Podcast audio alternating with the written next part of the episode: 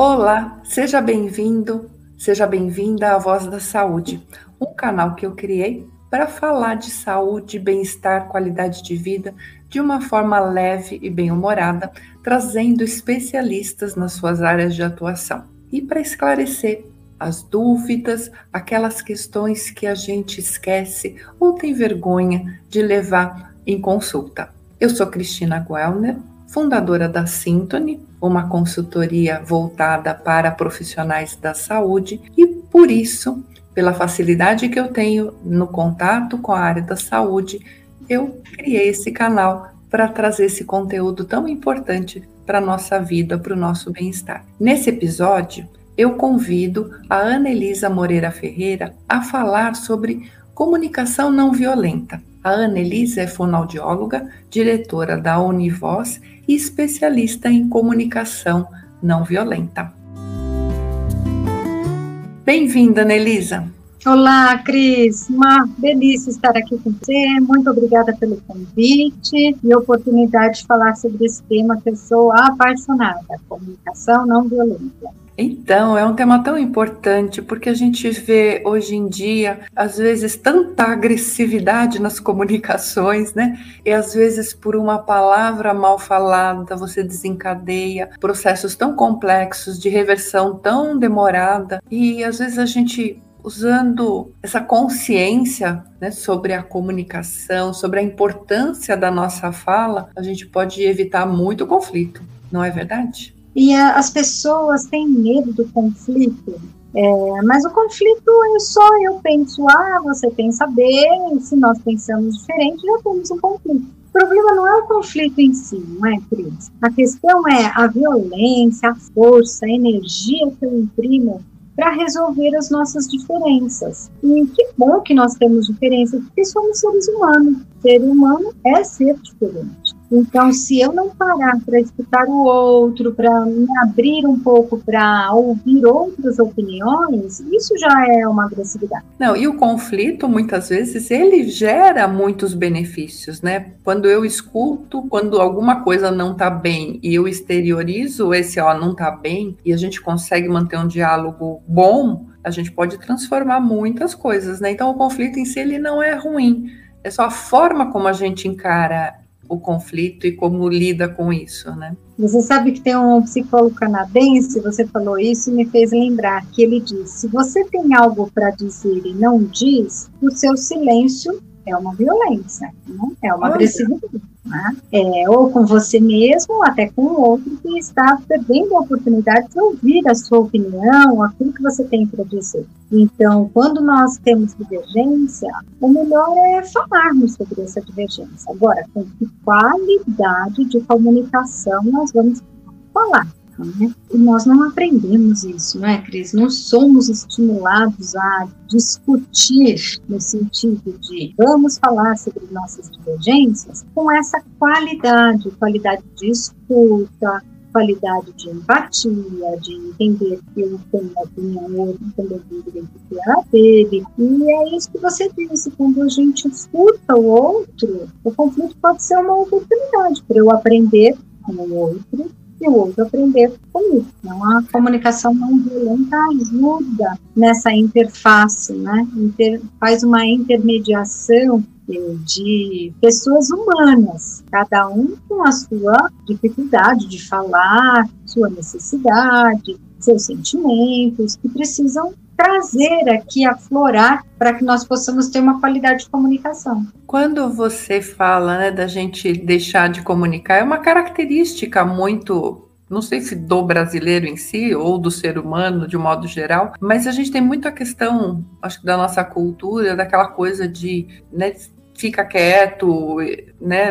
Eu que mando, eu que sei, você fica quieto. Então, é, a gente sempre viveu essa coisa do fica quieto, não fala, porque eu que sei o que eu tô falando. E isso inibiu muitas gerações, eu acho, né? De, de se expor. E quando se expõe, às vezes a gente é como uma uma represa, né? De repente você estoura a represa e você sai falando de um jeito que às vezes também é uma violência, né? E a gente acho que tem, temos que buscar o meio termo, né? O equilíbrio disso. Tem sentido? Tem, total. É, nós vivemos aí séculos de relações de autoritarismo, relações de poder. É, é só nós ouvirmos os ditados populares, né? Quando um, um fala, o outro abaixa a orelha, quando um fala, o outro obedece, manda quem pode, obedece quem tem juízo, criações muito autoritárias, e aí nós não fomos treinados a expor aquilo que nós pensamos. E essa desigualdade, tanto que uma das questões que nós abordamos muito na CNV, é, que é a sigla de comunicação não violenta, é se nós queremos exercer um poder sobre o outro ou um poder com o outro. Se eu exerço um poder sobre o outro, é esse poder de eu dou a última palavra, quando eu falo, ninguém pode me contrariar, falo de um jeito autoritário, aí tem voz, tem gesto, tem palavras. Agora, o poder com o outro, ele é diferente, ele tem questões diferentes. Poder com o outro, eu tenho que saber o que o outro quer, o que o outro precisa para estar satisfeito, feliz numa relação, quer familiar, quer de trabalho. O poder com é eu e você vamos conversar sobre aquilo que nos satisfaz. E vamos achar caminhos para talvez satisfazer a minha necessidade ou a sua necessidade ou quem sabe a gente consiga achar um caminho para satisfazer as duas, mas vamos conversar sobre isso, né? Então, com certeza, nós não, não tivemos essa educação de comunicação, né? A comunicação também é um processo educativo, nós aprendemos a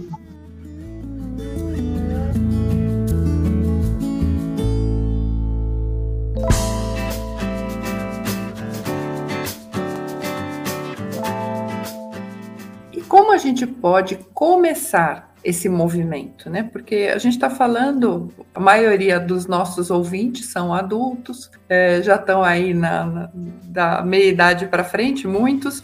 E daí você fala assim, ah, mas até hoje eu não fui de me expressar. Como mudar isso? Como existe exercício? Existe alguma forma de a gente começar a, a, a movimentar essa comunicação? Ah, com certeza. E Cris, você faz eu me lembrar de várias estratégias, várias formas de conexão. Eu acho que uma delas que nós poderíamos dar aqui num, num tempo menor é pratiquem a autoempatia. Então, esse é um dos pilares importantes da CNV, da comunicação não violenta. É, sempre que eu estiver numa, numa relação de trabalho, familiar, eu olhar para mim mesma e me empatizar comigo. Isso significa o quê? Reconhecer que eu sou, sou um ser humano, que penso, que tenho emoções, que tenho sentimentos. Emoções são uh, alterações fisiológicas do nosso corpo que me mantêm viva.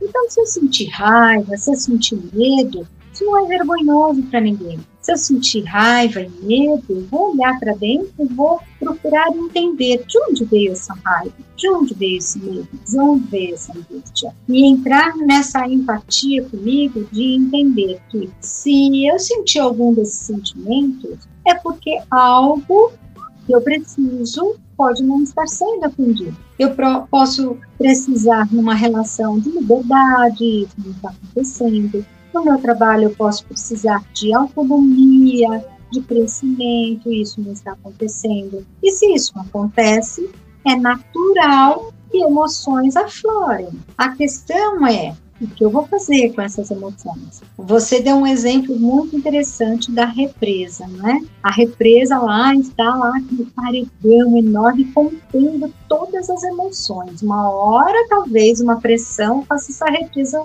rachar. E aí sai tudo de uma vez, não é? Se eu pratico a empatia, é uma forma de eu entender que eu posso ter essas emoções, eu posso manifestá-la, não preciso abrir a comporta de uma vez. Eu posso dizer, olha, eu estou é, muito frustrada nesse meu trabalho porque eu não tenho autonomia. Isso é muito lindo, não é? Eu conseguir dizer exatamente o que eu sinto e o motivo pelo qual eu estou sentindo aquilo.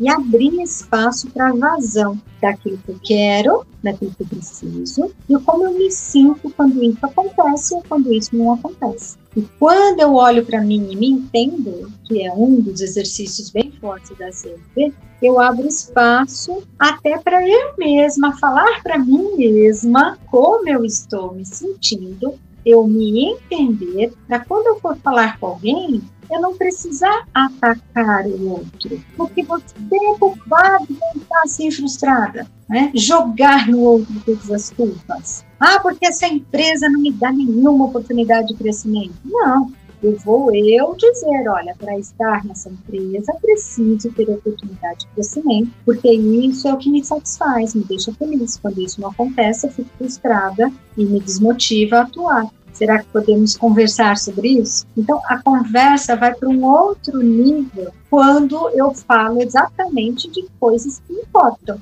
não do ataque, não da defesa, e sim quem eu sou, o que eu preciso e como eu me, estou me sentindo quando as coisas acontecem ou deixam de acontecer. Então, esse já é um exercício muito poderoso antes de qualquer conversa, Cris. Antes de qualquer uma é olhar e me ouvir, não é? escutar a mim mesma internamente e profundamente. Daí eu acho que a gente pode é, dizer para quem está aqui nos ouvindo que, como qualquer tipo de exercício, eu gosto muito de fazer a comparação com a academia. Os primeiros momentos, as primeiras aulas são tão complexas, são tão doloridas, né? E a gente perdido, porque a gente não sabe exatamente calibrar o peso, né? a gente não sabe o quanto a gente consegue carregar ou não. Eu acho que em relação à comunicação é exatamente a mesma coisa, né? No começo é um pouco sofrido, né? Porque a gente vai esbarrar em algumas situações, escorregar em outras, né? mas a gente não pode desistir, porque o resultado depois ele é muito compensador, não é verdade? Nossa, entra um ar depois que nós começamos a, a, comunicação não violenta traz isso, sabe? Você entra num contato tão profundo com você mesmo com o outro parece que o ar entra, dá um alívio quando nós conseguimos ter uma conversa em CNV. No entanto, o começo é estranho. Por quê? Está diferente da nossa prática. Cris, quantas vezes nós ficamos na nossa vida inteira, nossa, para que se, se, sentir frustrada? Não, não estou entendendo por que você está ansiosa. Não, mas você vai ter medo dessa situação como se fosse proibido ter emoções. Então, quando nós começamos a praticar a comunicação não violenta e ela nos faz entrar em contato com as nossas emoções, entender que elas estão ali e nos mantendo viva, é estranho no começo como se nós não tivéssemos o direito de sentir. Ah, quantas vezes no dia a dia a gente vai levando, né? Entrando na tarefa, no trabalho, sem parar para falar como é que eu estou hoje? Como está meu corpo? Como está a minha mente? O que é que eu estou sentindo? Eu, por que eu estou fazendo isso? Eu estou fazendo com prazer, com atenção? Então a CNV nos coloca essa, esse desafio, esse bom desafio. Vamos nos entender. E é treino, né?